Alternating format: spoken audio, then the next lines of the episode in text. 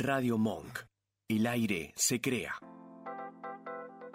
Bienvenidos a Mi Lado B, un espacio dedicado a los sentidos. Dale, prepárate, vamos a disfrutar de un nuevo encuentro.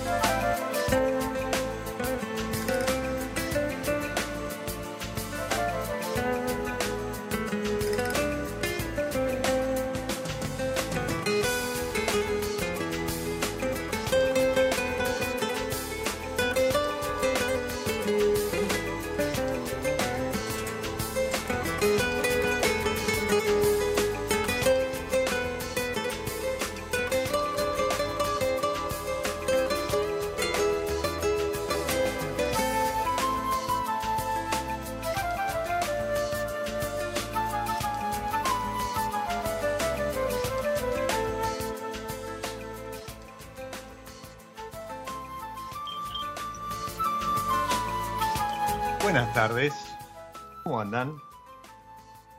Bienvenidos a un, nuevo recreo, un espacio que, hacemos, que abrimos, que habilitamos episodio a episodio desde mi lado web para el disfrute, para el relax, copa en mano, la charla distendida, eh, este, este encuentro con los sentidos. Y, y lo hacíamos con una, una guitarra maravillosa que, nos trae la gente Vin Vengeance y era nada más ni nada menos que Marc Antoine, este compositor, guitarrista y productor francés, haciendo Preludio, tema del álbum Mediterráneo del 2003, que sirve de preludio para unas merecidas vacaciones de quien les habla, pero también nos abre la puerta para hablar de, eh, podríamos decir, uno de los, de los vinos, de las etiquetas que cambió la vitivinicultura uruguaya, que, marcó un antes y un después. Pero para llegar a eso, primero hubo que trabajar muy duro y, hubo que, recorrer un largo camino. Para, hablar de, ese preludio, de lo que sucedió antes y de lo que está sucediendo después, nos visita hoy a quien le damos la bienvenida, Bienvenido a mi lado B, Santiago Deicas. Hola, ¿cómo andás? ¿Cómo va? Qué, qué, buena, qué buena introducción, ¿eh? No me la vi venir. ¿En serio? Sí, sí, sí, sí, sí. de verdad, bueno, me encantó. Bueno, bueno, me alegro, me alegro que así haya sido. La, la música eh, la, la, la, elijo primero, primero para que guste, pero también para, para que sirva un poquito de excusa para, para darle nuestra bienvenida al, que yo menciono, a, la que eh, podría ser eh, la, persona, la figura protagonista del programa. Esto, yo te decía, fuera del aire, la idea no, no es hacer un, ping-pong, sino que, la charla fluya, pero sobre todo para que vos nos cuentes, Santiago, eh, un poquito de historia de lo que es familia Deicas. Eh, yo estuve haciendo ahí algunos deberes y, en, los últimos dos, tres años, la realidad es que tanto vos figura como enólogo de familia Deicas, de, esta bodega eh, uruguaya, ha sido, han sido reconocidos por vino, por trabajo, como joven enólogo, como este, revelación, etcétera, eh, Tim Atkins, Sacklin, Tapia con sus descorchados, en un contexto donde el vino uruguayo ha pasado como a un, primer plano en la región, ¿no? y, de la mano de estos, eh, podríamos decir, flying críticos de, vino, eh, se ha empezado a prestar atención. Eso no, a ver, para nada, y, que no, no se tome como tal, porque no, no es lo, el concepto que tengo de los vinos uruguayos. Eh, la vitivinicultura uruguaya viene trabajando muy duro desde hace mucho tiempo. Lo mencionaba hace un rato. Ahora, cuando digo que voy a hacer los deberes, que hice los deberes para, para esta charla, me encuentro que, por ejemplo, algunos de los vinos que ustedes eh, tienen en Estiva eh, están descansando, durmiendo, esperando ese momento de ver la luz, de que venga algún consumidor y los, los descorche y celebre alguna cuestión, eh, o por el solo placer de, descorchar un vino, en una cava que tiene más de 250 años de construida, ¿puede ser? Sí, sí, puede ser, sí, porque esa cava la construyeron los jesuitas. Y fíjate que los, los jesuitas se fueron en 1760 y poco, creo en 1764, tuvieron que ir del país, o sea que estimamos que por 1745 se, se construyó la cava. ¿Y, ¿Y, cómo llegan ustedes a, a esa cava? ¿no? Porque eso habla un poco de, la historia, también como, como sucedió en, eh, en Argentina, en época del virreinato y demás, donde el, vino era impulsado desde lo, religioso, ¿no? Era para, para un poco como una actividad social para, para los diferentes pueblos que, vivían alrededor de las iglesias o que, estaban ahí en, en, en, ese momento, pero, pero claro, después eso se fue convirtiendo en industria. ¿Cómo, cómo fue ese, ese pase de manos? O sea, ¿cómo llegan ustedes a esa cava? Mira, la realidad es que mi abuelo compra la bodega, que es la bodega establecimiento Juanico, la compra en 1979, en realidad se la compra ANCAP, que era es, este, mm. eh, la empresa del Estado que está dedicada a los alcoholes y, también todo lo que son los combustibles, y la, este, el, petróleo también del país. Y en esa época eh, lo que hacían CAP tenía el derecho de producir cognac con, el derecho otorgado por el gobierno francés de poder llamarlo cognac. Y, lo que hacían en esta bodega era producir el vino para después destilarlo y generar el cognac en, en, otra, en otro lugar. Pero el vino para el cognac se producía en la bodega. Mirá, qué interesante. No, creo que al menos en, en Argentina no, no fue el caso, no, o sea, no, no, no hay ese cruce de industrias. Em, tiene toda su lógica, pero no, creo que no, no, al menos yo no tengo registro, habría que investigar un poco. Pero mirá que, qué, lindo dato que, que tirás. ¿Y, ¿Y, eso en qué año, en qué año sucede? Mira, mi abuelo la compra en 1979. Y de hecho, en esa época, la idea de que tenía mi abuelo era seguir produciendo eh, el vino para, para hacer coñac de una manera este, más eficiente y mejor administrado que, en el pasado. Y, en ese, eh, con, ese objetivo de mejorar la gestión, se trae un par de, técnicos especialistas de, de, Cognac, de Francia. Sí, Y fíjate que Cognac queda muy pegado a Bordeaux, o sea, es bien cerquita unos pocos kilómetros. Y cuando vienen los técnicos, le dicen a mi abuelo, pero miren que acá tienen un, un, suelo y un clima eh, muy, muy propicio para, para hacer grandes vinos como en Bordeaux. ¿Y ahí qué pasó? y bueno, ahí quedó eso, quedó eso en la, en la cabeza, en realidad. Ahí quedó, quedó bollando en el quedó aire. Bollando, o sea, quedó bollando porque siguieron produciendo coñac, o sea, mejoraron mucho las viñas para producir coñac y siguió funcionando. La realidad es que el consumo de, de, de, coñac este, empezó a decaer en Uruguay, o sea, no se siguió tomando un coñac así, no, no es una bebida que, que, sea tan popular. Entonces, este, al poco tiempo dejó de haber mercado y, y, quedó eso en la cabeza, entonces la idea era o migrar hacia, hacia vino, este, era lo que se consumía, un vino más de mesa, digamos. Sí. No te olvides, era una época que se consumía todo lo que se producía. Tomábamos muchísimo vino en Uruguay. No, no, a ver, en esa época, tanto a ambos, digamos, de ambos lados del charco, como le digo yo, eh, a ambos lados del río de la Plata, eh, el consumo era impresionante, y creo que incluso hasta a nivel mundial lo, los números eh, la, las cifras eran, eran otras, pero la, eh, claramente era una, una época de, eh, podríamos decirlo, de vino de volumen. Exacto. No, no, la, los cañones no estaban apuntados a la calidad o, o, a esa búsqueda de la que vamos a estar hablando en un rato. Vos hablaste algo, diste, diste ahí el, el puntapié, hablaste de los suelos que tienen ustedes ahí en, en, en, en la bodega, en los viñedos, pero pero claramente eh, se apuntaba en los 70, en los 80 a volumen. Exacto. En, en, Argentina pasa algo parecido, mandaban, mandaban de Mendoza en, en este, trenes, ¿no? El vino a granel para, para después fraccionarlo en Damajuana, ¿no? En Buenos Aires. Exacto, hasta que después salió, bueno, el tema de la ley de, de en origen y para evitar adulteraciones y demás, pero hoy, hoy en Buenos Aires encontrás todavía eh, cerca de, de, ferrocarriles, algunas, eh, no sé, está Bodegas López, por ejemplo, yo siempre digo que, que es interesante ir a, a conocerlo porque eh, tienen sus, en los subsuelos tiene piletones de la época en las cuales, o sea, se, se, se trasvasaba del tren a las piletas para después este, envasarlo, pero mientras claro. tanto lo almacenaban ahí. La y... gente la cantidad de vino que se tomaba.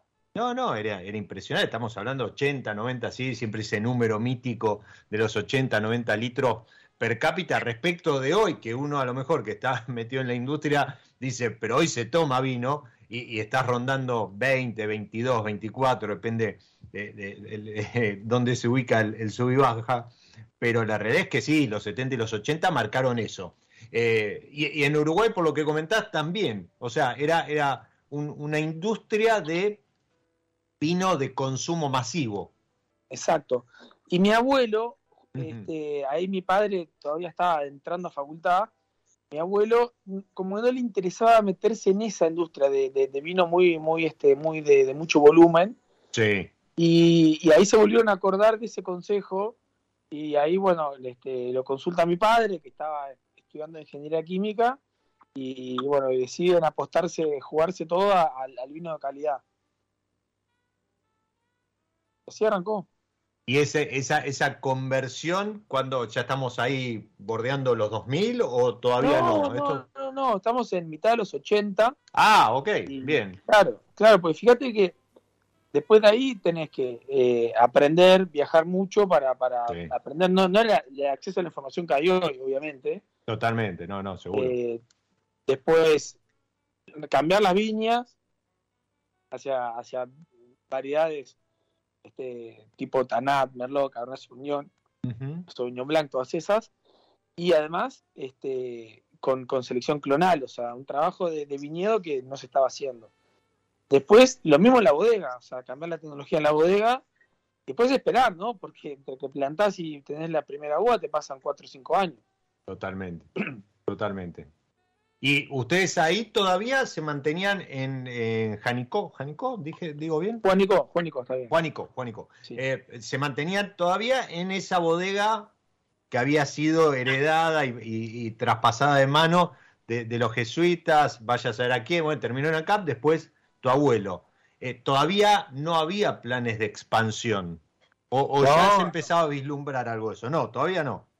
No, no, ni cerca. De hecho, cuando este, cuando hacen, vos, vos nombrabas a Preludio, Preludio es, es un antes y un después, porque eh, en el 92 fue cuando, cuando la primera cosecha de Preludio, ahí ya se, ya se, se sentía, por lo menos en, en, en, la familia de la bodega, de que habíamos llegado a cierta calidad como para, para poder empezar a mostrarlo. Acordate que era una época que no se exportaba vino, o sea, Uruguay no Además. exportaba vino, eh, lo, cuando vos querías salir a comer y agasajar a alguien, nadie, nadie pedía vino nacional, o sea, era vino importado, era como la, la, la calidad era el vino importado. Y, y, recién en el 97, o sea, fíjate, del 92 la cosecha al 97 cuando empezaron a mostrar el vino, porque este preludio es un vino de guarda que necesita su tiempo de, uh -huh. de, de crianza, tanto en barrica como en botella. Cuando empiezan a mostrar el vino, lo llevan a, a una feria de Italia, se llama Vinitali. Sí, exacto. Y ahí en esa feria sale elegido el, el, mejor vino de, de, guarda, la gran mayoría de los vinos de guarda. Y parece, o sea, capaz que no suena tan, tan importante, pero el hecho más, más este, llamativo es que solamente habían sido nombrados vinos, este, este, mismo, este mismo reconocimiento, vinos italianos o vinos franceses. Entonces, eso sí que fue un batacazo, un maracanazo, digamos. Sí, este, claro. De eso, de eso saben ustedes. A nivel vino, claro. Imagínate, después de ese, fíjate que fue tan, tan importante que después de ahí era ir a presentar el vino a importadores contándoles esto, mira, nos acaba de pasar esto, probá, probá este vino y ya que está, probate los otros vinos que estamos haciendo. Y ahí empezamos a exportar a Inglaterra, a Estados Unidos, empezaron a abrir los mercados a partir de, de esto, ¿no? Estamos hablando, para, para, los que están del otro lado, eh, escuchando, podemos decir, sí, la tercera generación de familia Deica, Santiago, eh, hace poco eh, Decanter lo ubicó entre eh, los, los 20 mejores winemakers del mundo, y, y esto que menciona, este hito, habla de eh, el siglo pasado, literal. Estamos parados en 1997, hace 25 años, donde, como bien decía recién eh, no, no, la comunicación era otra primero, ¿sí? Nada de red social, ni internet, ni, mucho menos. Pero además, eh, era, éramos, o sea, ni siquiera se, se, miraba al cono sur, Argentina, Chile también estaban recién empezando a asomarse, a salir al, al, al mundo, ¿sí? No, no era esta, esta cuestión que, que tenemos hoy donde eh, Decanter nos dedica una, una, edición completa al año para hablar de vinos de Uruguay, de Chile, Argentina, de, Bolivia, de Perú, etc. No, estamos hablando 25 años atrás, donde un vino de, crianza, ¿sí? como bien dice Santiago, 24 meses de madera, y, y demás. ¿Qué, ¿Qué, corte es el, el preludio? ¿O, o, o qué, qué, corte es? Bueno, mira, es, es, es, eh, es, un corte de, por una parte, el, el típico corte de Bordeaux, sí. ¿no? Cabernet Sauvignon, Cabernet Franc, Merlot y un poco de Petit Verdot. Uh -huh. Y por otro lado, Tanat. ¿Ah? Bien, este, hay como, de, como la, la, firma del autor, ¿no? La claro. firma de autores uruguaya. Bueno. Y del 2000, de 2002, que también tiene un poco de Marcelán, que es una variedad relativamente nueva, que tiene más o menos 60 años, también desarrollada en Francia. Ahí Nacho, Nacho, Nachito, que seguramente está escuchando, eh, debe, debe, haber aplaudido cuando dijiste Marcelán, porque es un fanático de la variedad, así que debe, debe haber este, gritado como si fuese un gol en el Maracaná. Eh, entonces decíamos, pasaron 25 años de aquel hito, y, y lo decía yo en la presentación, eh, Preludio pasó a ser como una bisagra, ¿no? Eh, le, como, como, otros vinos en la región, le abrió las puertas a, a, su país y los ojos del mundo comenzaron a mirar a Uruguay. Dijeron, pará, porque acá algo está pasando. O sea, viene alguien de allá, de, del fin del mundo aproximadamente, a llevarse una medalla que era naturalmente asignada siempre a el viejo mundo. ¿Cómo, ¿Cómo repercutió esto? A ver, como bien dijiste, este vino, obviamente, te lo empezaron a pedir, se lo empezaron a pedir a, a, tu, a tu, papá, a tu abuelo, de, de, todo el mundo. Pero ¿cómo repercutió esto en el resto de, de la producción? Bueno, mira, repercutió, la verdad que sobre todo el, hecho de poder tener éxito afuera de Uruguay nos ayudó a poder tener una autoridad, este, un, reconocimiento adentro de Uruguay. Porque no te olvides que pasa, pasaba algo parecido a lo que le pasa a los brasileros hoy. Los brasileros eh, en Brasil no son tan orgullosos de su vino brasilero, digamos. Y, capaz que afuera de Brasil hoy el vino brasilero es bastante reconocido por su calidad. Y, fíjate que nosotros en Uruguay, en esa época, los uruguayos no tomábamos vino uruguayo con, gran orgullo. Totalmente. Entonces, después de, ciertos años, nosotros empezamos a exportar antes de empezar a vender en Uruguay. Y a los cuatro años más o menos, este, de éxito sostenido afuera, empezamos a, introducir el vino en Uruguay y ahí hicimos la diferencia, por lo menos a nivel de, de confianza, ¿no? De los uruguayos. Qué lindo eso, ¿no? O sea, eh, hace poco hablaba con, gente de México que están atravesando ese momento en el cual eh, el, vino más pedido, más vendido, deja de ser vino extranjero y pasa a ser vino del país, vino nacional. Y es como que, eh, nada, es, una batalla ganada para vos que venís produciendo en el país, apostando siempre nos cansamos de decir que, la industria del vino es una, industria eh, en la que tenés que tener mucha paciencia. Saber esperar, desde que plantás hasta que, producís, pero después también eh, esto, ¿no? Fíjense que estamos hablando de un vino ícono en la historia de la viticultura uruguaya, no solo en, lo que respecta a familia Deicas, eh, que tiene 24 meses de estiva, ¿sí? Y después de eso seguramente tendrá eh, de crianza, perdón, y después de, eso seguramente tendrá eh, algunos más de, estiva para poder salir al mercado. Y que de pronto eh, en tu país te empiecen a reconocer, bueno, nada, hace que, se infle un poco el pecho. todavía ni siquiera habíamos llegado al año 2000 a todo esto, ¿verdad? Santi? No, no, este, en, el, en el 2000 y poco fue que, empezamos a introducir el vino en Uruguay, 2000, 2001. Y bueno, recién ahí empezamos con, También lo que nos dimos cuenta es que valía la pena empezar a explorar otras zonas más allá de, la zona donde estábamos nosotros en la bodega, que es Canelones, este, Juanico y Progreso, que son suelos arcilloso-calcáreos. Nosotros empezamos a ver que, también era, valía la pena eh, explorar qué se podía hacer en otros lugares, ¿no? Dentro de, Uruguay, pero en otras zonas. ahí, cómo, cómo, hicieron.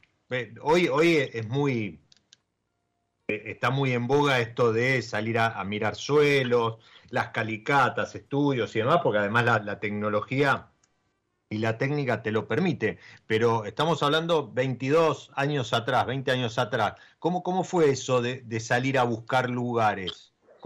había, había, había un, también una especie de, expansión de las empresas forestales que plantaban, que plantan árboles.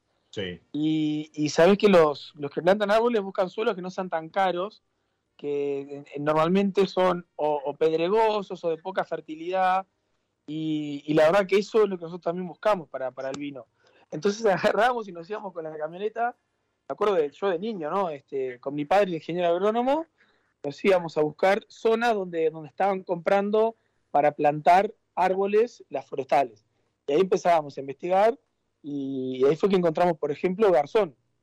Este, la zona de, Garzón, que también nos había llegado el comentario de, Juan Pablo Kirich, un amigo de, la familia, que, por ahí estaban plantando árboles, que valía la pena, y bueno, fuimos a buscar y, nos dimos cuenta que era una zona súper interesante para plantar y compramos y plantamos. En el 2006 plantamos. ¿Eran prácticamente los primeros o ya había algo ahí en Garzón? No, no, no, fuimos, fuimos los primeros, sí. Y, ahí es donde em, yo hace un rato te preguntaba, obviamente se movieron de, lo que era Juanico y ahí hay una escisión, ¿verdad? Eh, eh, familia Deicas pasa, pasa a tener, digamos, su propia identidad. Sí, tal cual, porque fíjate que este, Don Pascual, que es la marca que nosotros tenemos en el establecimiento Juanico, eh, eh, nosotros veíamos que Familia Deicas tenía, tenía que separarse como bodega de, Don Pascual y Establecimiento Juanico. Eh, por un tema de, nicho, yo que sé, Familia Deicas son todas producciones mucho más, eh, más chicas y, necesitamos tenerlo separado. Y bueno, así arrancó también. Eh, nosotros intuitivamente nos damos cuenta que nos, nos, la calidad de, de lo que queríamos hacer también iba mucho en la interpretación de cada lugar. Y, viajando también nos damos cuenta que el concepto, por ejemplo, single vineyard eh, estaba empezando a agarrar mucho más potencia. Nosotros justamente estábamos haciendo eso hace ya hace un tiempo eh, a nivel de suelo y, de lugar, buscar diferentes zonas, plantar, ver qué da, más por un tema de, fanatismo de, investigación. Nosotros, mi padre es ingeniero químico, yo soy ingeniero de alimentos con especialidad en enología y nos apasiona la investigación y qué se puede hacer en este lugar y cómo hacerlo. Y, bueno, y un poco eso fue llevando a, hacer micro unificaciones y separarlas familia década de Establecimiento Manicó. ¿Y vos a esta altura ya, ya habías, estabas estudiando o...? Mira, yo, yo estaba, yo estaba, yo estaba en el liceo, eh, todas las vendimias de vacaciones, entonces yo iba y trabajaba en la bodega tenía tiempo, trabajaba en el laboratorio y en el viñedo. Y la verdad que no sabía si me gustaba o no, o sea, me divertía, pero no sabía si me quería dedicar a esto, ¿no? Y, un día mi padre me lleva a Francia a otra feria de vino, se llama Vinexpo, y ahí este, vi la otra, eh, la parte también este, comercial de representar a tu país, de mostrar lo que haces, eh, y también hay una camaradería eh, de, del mundo del vino, porque en Francia esto es en Bordeaux, ¿no? Termina la feria y vas a visitar este, bodegas francesas, te muestran todo. Eh, los stands de la feria de, las otras bodegas te cuentan todo, cómo lo hacen, te, dan a probar los mejores vinos. A vos como productor, o sea, el, el, que me muestra los vinos a mí en realidad no está buscando nada comercial. Es como una camaradería que hay. Lo mismo cuando vienen enólogos a la bodega de otros países o productores, este, hay, hay toda una, una, como una especie de cultura alrededor del vino de, mucho compartir y eso ya me encantó. Ahí tenía 14 años y ahí como que me di cuenta que me convenía estudiar cosas que tuvieran que ver con esto, ¿no? Claro, no, no era solo, no, no era solo campo. Claro. había, había, había una parte social interesante. No, espectacular. Imagínate, las la reuniones de trabajo son con un importador en un restaurante, tomando buenos vinos, este, comiendo buena comida. Ese, es el, los días más duros de trabajo, digamos. yo, quiero esto, dijiste. Claro. ¿Y cómo, cómo fue tu, tu entrada? Porque ahí dijiste, tenías 14, 15 años. Este, ¿cómo, fue entonces esa decisión de decir, bueno, no, viejo, este, yo me, voy a sumar al proyecto, yo quiero laburar a la par o qué... qué... No, bueno, yo lo que, lo que ¿Qué, puerta, ¿Qué puerta usaste para entrar? Mirá, lo que hacía era, eh, en Vendimia, seguía mientras estaba en el liceo, las vacaciones Vendimia, y este, aprovechaba a, estar en la bodega, y después en general metía algún viaje por año, eh, o una feria en Italia o en Francia o Estados Unidos y, viajaba con mi padre y aprendía también ahí visitando las ferias y las bodegas, ¿no?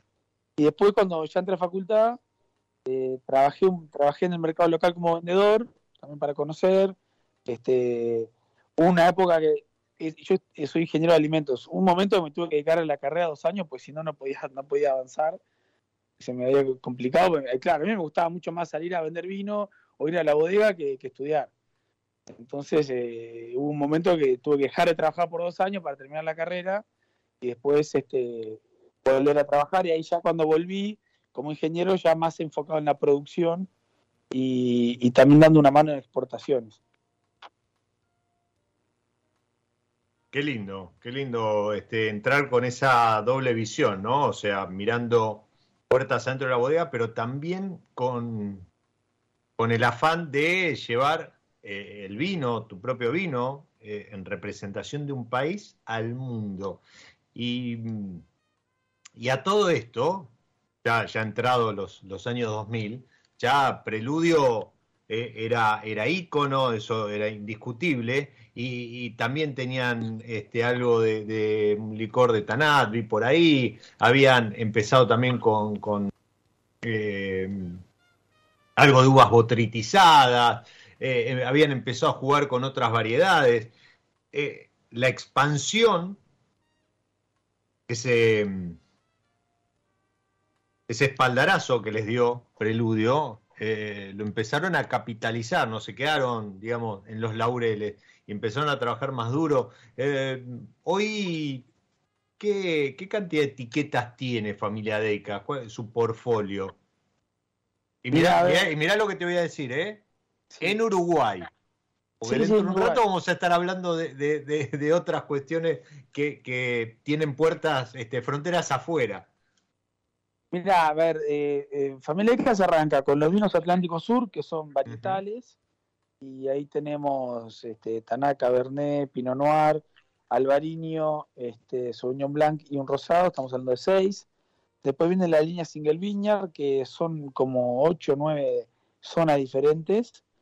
Este, después vamos a los Extreme Vineyards, que son concepto estilo Single Vineyard, pero ya lleva a un extremo, yo me extremo totalmente, y ahí eh, tenemos tres zonas diferentes.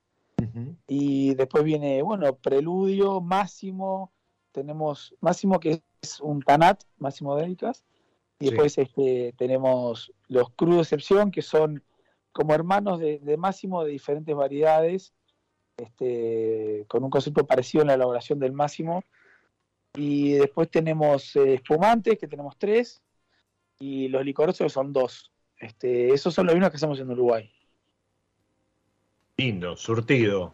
Eh, hablaste por ahí de eh, los Extreme Vineyard y era algo sobre lo, que quería conversar porque hay, un par de conceptos ahí realmente extremos que, me gustaría que lo, que, lo compartamos, pero vamos a hacer una pausa dentro de este, de este recreo que es mi lado B, ¿te parece? Dale. Hacemos algo de, de maridaje, algún acuerdo, este, este juego al que nos prestamos con, San Felicien, en donde eh, proponemos alguna de las etiquetas, alguna de las variedades que San Felicien tiene en, su línea, con algo de música. Y, hoy elegí el CIRA, CIRA 2019 de, San Felicien, eh, con esa nota ahumada tan particular.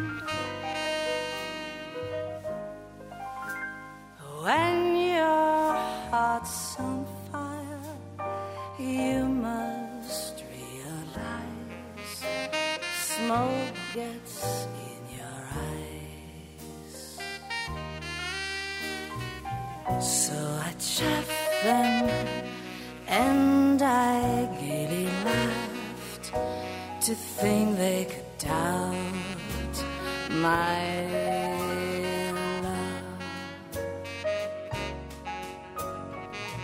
Yet today my love has flown away.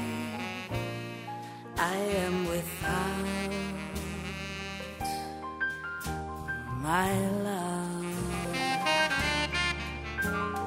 now, laughing. Tears I cannot hide. So I smile and say, oh, when a lovely flame ties, smoke gets in your eyes.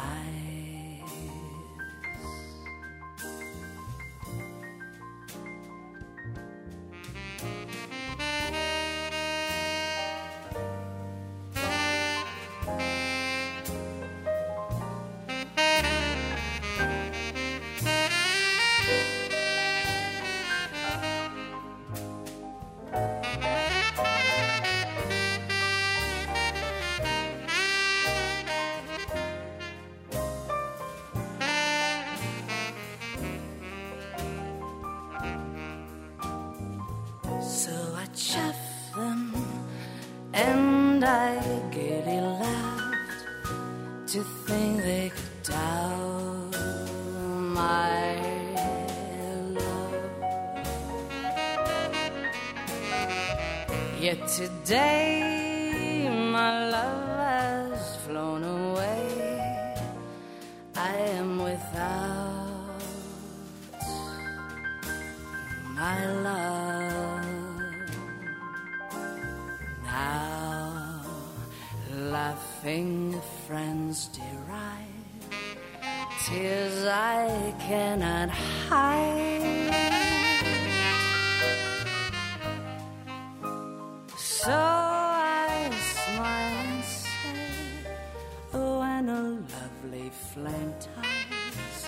smoke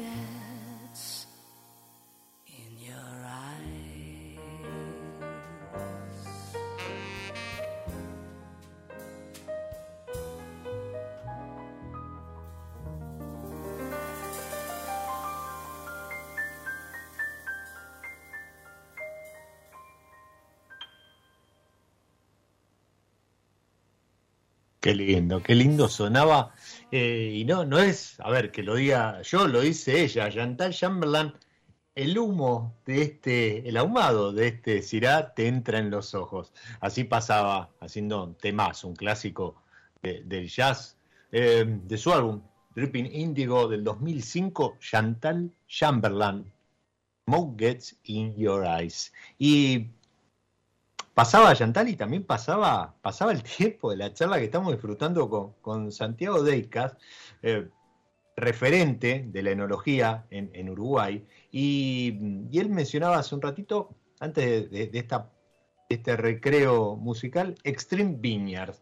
Y, estuve leyendo por ahí esto de extremo, ¿sí? de, de unos single vineyards, pero con, con algo de extremo, eh, incluso muy reconocido también por, por la crítica especializada, pero de pronto eh, se, no sé, encontraron ahí un- una parcela, un bloque, lo que hicieron fue pelarla y plantaron sobre la piedra. Por ejemplo, eso es Extreme Vineyard, Santiago. Bueno, sí, mirá, este, en realidad el, el- el que estabas contando vos, de la, de la que plantamos sobre la roca madre, eh, no tuvimos que pelarlo porque no tenía, no tenía suelo, era directamente plantamos sobre, sobre la roca. Eh, aparte, la roca madre, eso quiere decir que es una roca originaria de ese lugar, que eh, es- eso sí, es una gran diferencia con los suelos rocosos tradicionales, que son los movimientos aluvionales, por ejemplo, Sí. rocas que vienen de la montaña, o movimientos de oceánicos, que también son, son este, rocas que vienen de otros lugares. Acá plantamos una roca que está ahí hace cientos de millones de años. Pero, pero el, el, laburo que nos llevó a plantar, no te imaginás, tuvimos que eh, llevar este, tierra del valle para generar pequeñas macetitas individuales para cada plantita, para que pueda echar raíces, regar, que es raro en Uruguay. Eh, bueno, hicimos un, un muy buen trabajo para que, para que empezara a prender la planta, empezó a crecer la plantita y venía el guasubirá, que es un, un ciervo que hay en Uruguay que está eh, casi que en límite, en, en peligro de extinción, siempre está ahí en el límite, y el guasubirá se comía las plantitas. Entonces le pusimos una malla, una red que, que nos protegía del, del guasubirá, empezó a venir el chancho jabalí a romper la, la malla, eh, pusimos un cerco para proteger del chancho, el cerco lo salta el guasubirá porque tiene la red, todo eso para, para, para empezar el primer año, ¿no? Imagínate lo que fue. ¿Eso en dónde? ¿En dónde? ¿En, en Deicas o en Eso es en La Valleja, en La Valleja, este, en el borde contra Maldonado y también bastante cerca de Canelones. Es como que te diga así, a, a, grueso modo, entre el aeropuerto de Carrasco y Punta del Este en la mitad, básicamente. Ok, bien. Bien, mira, me, das un, pie interesante. Em, primero, que, loco encontrar esos suelos en donde uno, nada, bueno, nos pasa, nos pasa de este lado eh, del río con, no sé, con, el eh, proyecto ahí de, de ¿no? Un lugar donde eh, uno siempre lo, asoció a vacaciones, veraneo, etcétera. Cuando de pronto empezás, ves que empieza a crecer una, cuestión, una industria que tenías asociada a otra zona del país, es como que te quedan maravillados. Supongo que eso también está sucediendo en Uruguay, ¿no? Con esta expansión a otras, a otras regiones. Pero mm, te, quería preguntar, porque hablaste de, Maldonado, hablaste del aeropuerto y demás. Eh, ¿Enoturismo? Pues lo tenía también ahí a, Nachito y Rosso eh, pensando en hacerse una escapada a Colonia. Mira, nosotros ahí en Colonia no, no tenemos, este, ok. de la poca que no tenemos viña. Ok. ¿Dónde, dónde, debería, ¿Dónde debería ir como para que eh, familia Deca me abra la puerta, me reciba? Eh, no sé, una bueno, si, va, a Colonia, si va a Colonia tenemos vino por todos lados. Yo sé, por ejemplo, Charco, eh, Charco Hotel y Restaurante, que es un restaurante espectacular. Sí. Ahí estamos muy fuertes. Este, bueno, hay varios lugares, amigos de la casa, que tenemos este, el, Hotel Hyatt.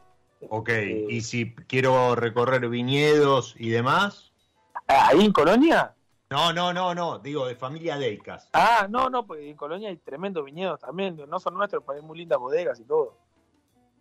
Sí, sí, sí, no, a ver, de vuelta, e, es, eh, la, vitivinicultura en Uruguay también está pasando por un proceso de expansión y, de vuelta, ¿no? Y una reconversión, eh, reconversión de viñedos, reconversión de etiquetas, eh, ahora ya no, como hace 25 años, o un poco más, 30 años, apuntando al vino de volumen, sino totalmente al volumen, al, al, vino de calidad, sin descuidar el otro. Vos sabés que, eso que vos contás, eh, hay una revolución en el vino eh, en todos lados, en todos los países, y para mí nunca fue un mejor momento para tomar vino que ahora, porque hay, este, hay una evolución de, de la calidad extraordinaria cada año. O sea, y bueno, en Argentina son unos privilegiados porque eh, hay, hay enólogos y zonas que están a la vanguardia de esta revolución mundial, ¿no?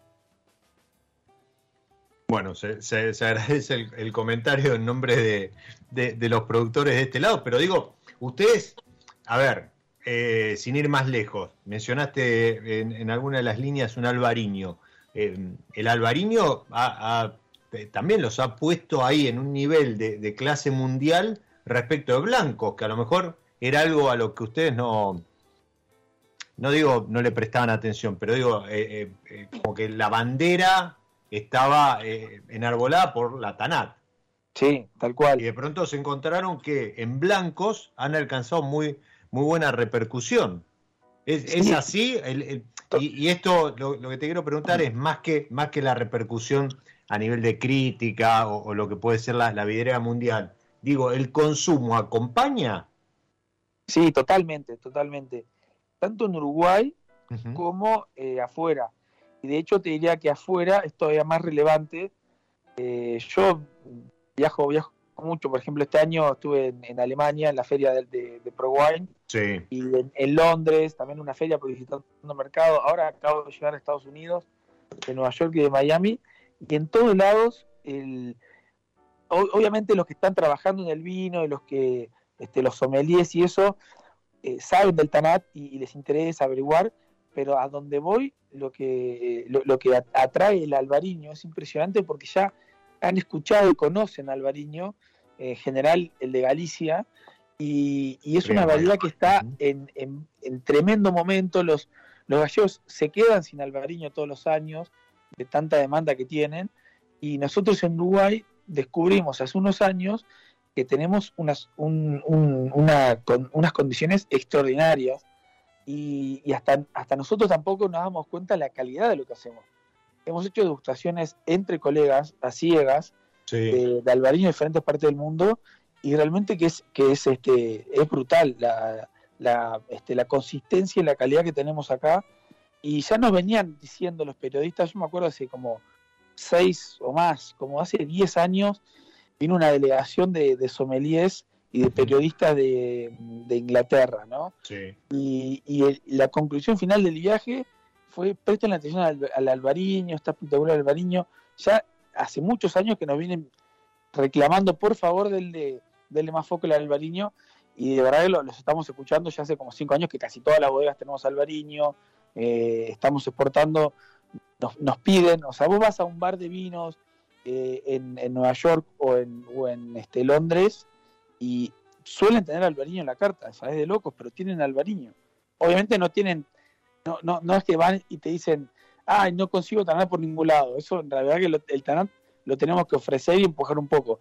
Pero albariño sí, te piden, che, no tendrás albariño, me quedé sin albariño, no consigo albariño. El albariño que me, que me, que me, que me ofrecieron es carísimo. O sea, cosas así, ¿no? Mirá qué lindo, qué, qué, qué, qué ventana se les abre ahí, porque eh, de verdad eh, lo que he probado poco, pero, pero que probé de, de uruguayo está muy bien y, creo que tienen ahí un diferencial importante, hay, hay un valor ahí que, pueden sumar eh, sin querer imitar, ¿no? Que muchas veces pasa eso, ¿no? Ah, no, ah, pero no es como el albariño, no, no, no es el albariño de Rías Baixas, es otro, es albariño uruguayo, pero, pero este, elaborado muy, muy seriamente y con, con muy buen resultado. Sí, tal cual. Eh, el albariño tiene eh, unas, unas características, por lo menos el albariño que conocemos de, de- Rías Baixas, eh, la- las, características, las características más distintivas, digamos, esa intensidad altísima aromática de diferentes familias aromáticas y, y un- una, una nota distintiva de melón, por ejemplo, que, que lo diferencia de otras variedades, eh, se repite y después invoca mucha acidez y cierta salinidad. Esos son como hilos conductores de, de- de- en- entre las zonas que, que da, da cierta, como que te diga, tranquilidad o Identidad. Identidad cuando alguien lo prueba. Pero después hay miles de estilos diferentes de, de hacer el albariño.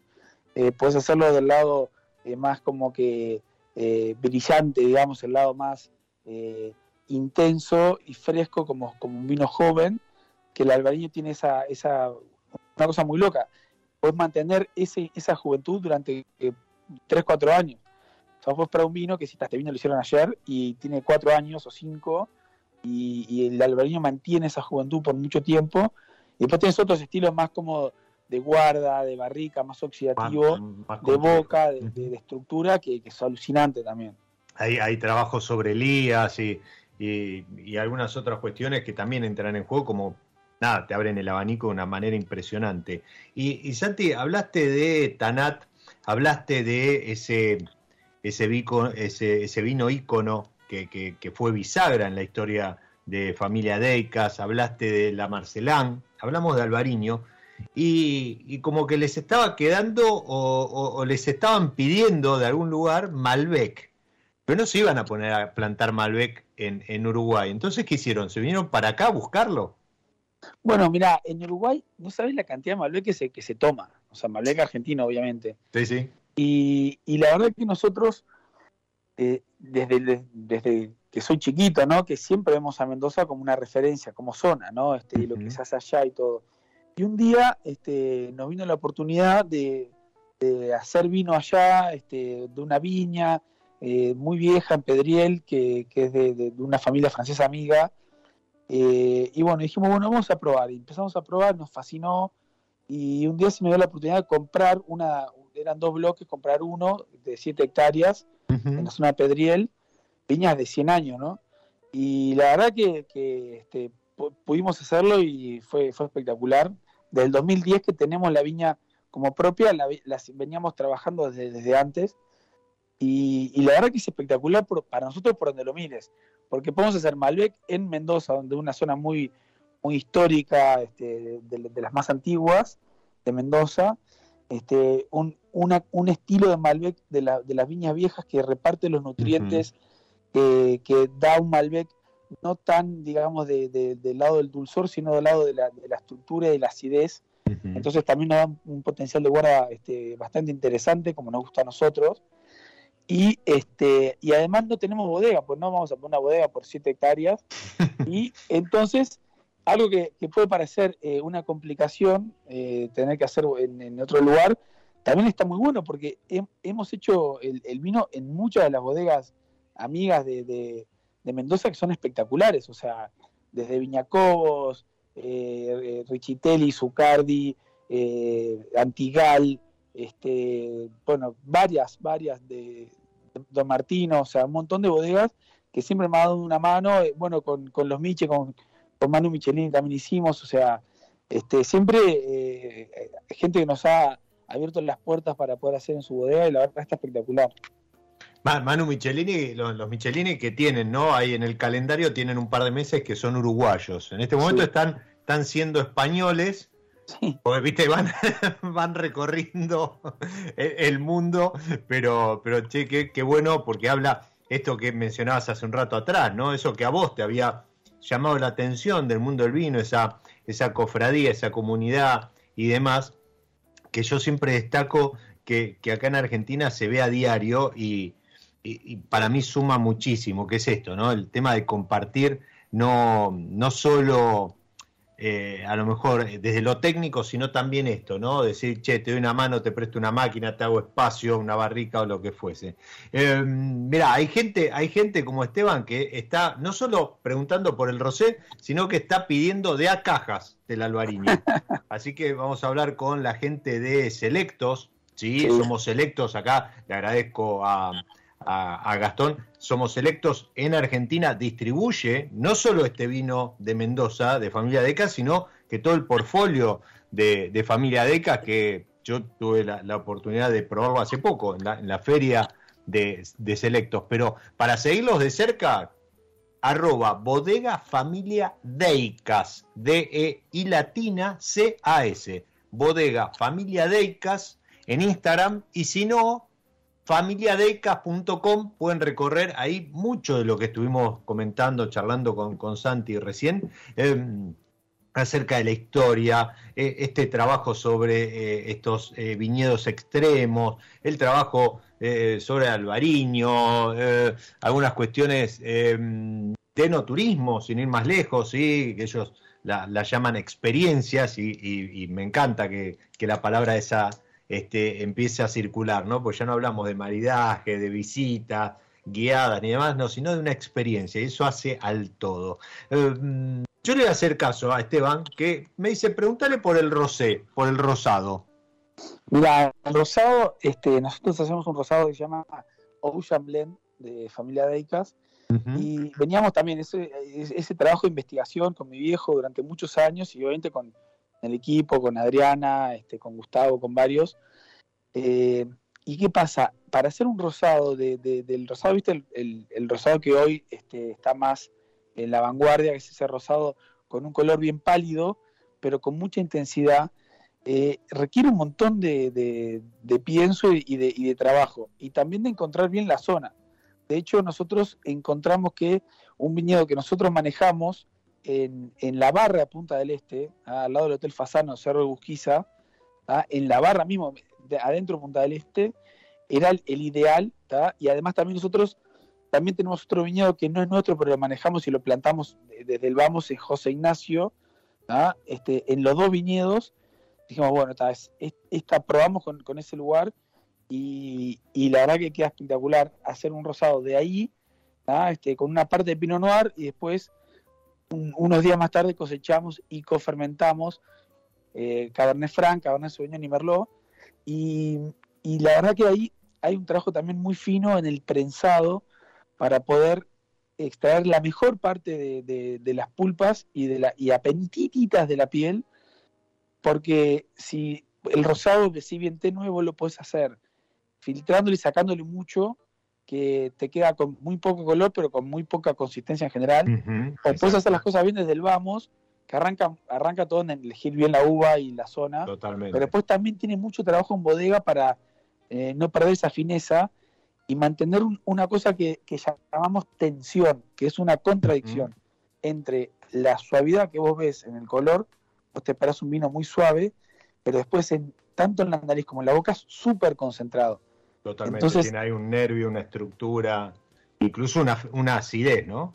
Claro, claro, entonces, y hasta un final de boca bastante largo. Entonces te, te sorprende esa, esa, esa, contradicción, que se llama tensión en, la jerga del vino, y, es, muy atractivo. Y es, un poco peligroso, ¿no? Porque te puedes tomar unas cuantas, unas cuantas, copas cuando hace calor. Es una cosa que, que, siempre decimos nosotros que es un vino que se, se, toma mucho en verano, ¿no? Y, y, es, a ver, vos te servís una copa eh, al mediodía al lado de una, de una piscina o, este, o, en, una parrilla y la verdad que al, segundo sorbo se te calentó y le echas un hielo. O sea, es, eh, es, algo normal. Y este rosado, nosotros tenemos, tenemos, hasta lo medimos en el comité de cata, la concentración que sostiene un hielo, la copa, y, lo puede disfrutar el vino con, una concentración súper alta, ¿viste? No sé, la dilución de un hielo no le, no le interfiere para nada. Qué lindo. Qué lindo. A mí lo que me sorprende es cómo todavía estamos sentados acá, yo en mi casa, los que están del otro lado, escuchad. Y no estamos yendo a sacar pasaje para este verano, ir a conocer Familia Deicas. Eh, la verdad, Santi, voló el episodio, la charla súper fluida, me encantó conocer un poquito más acerca del, proyecto que llevan adelante, eh, ícono, reconocido y, sobre todo con mucha pasión y mucha mucho profesionalismo. Así que no me queda más que agradecerte por el tiempo, por la charla y bueno, que la próxima sea copa en mano de aquel o de este lado del charco. Bueno, Diego, muchísimas gracias. Para mí también es un honor poder, poder compartir este, este rato contigo. Este, te agradezco mucho los deberes porque la verdad que investigaste un montón, mucho más de lo que hablamos cuando, cuando probamos los vinos juntos aquella vez. Y, y nada, así que las puertas acá están más que abiertas eh, para cuando quieran venir tanto a la bodega eh, que está en Candelón cerca del aeropuerto, como el espacio que tenemos en, la barra de Punta del Este, este lugar que te, comentaba. El lugar se llama Agua Verde y ahí tenemos un restaurante. Este, no, lo gestionamos desde Familia Dicas, pero es, este, es casi como si fuese la familia restaurante y, vale la pena. O sea que todos los que vengan por acá, eh, estamos a las órdenes. Buenísimo, hay un lindo lugar de encuentro. Y a vos, Esteban, Nacho, que estaba también ahí prendido, todos los que están, Roxana, del otro lado, escuchando y haciendo esta pausa con nosotros, también les agradezco el haberse sumado. Y como siempre les digo, soy Diego Migliaro, este es mi lado B y les deseo que disfruten. Chao. Nos encontramos en cualquier momento en otro episodio de Mi lado B.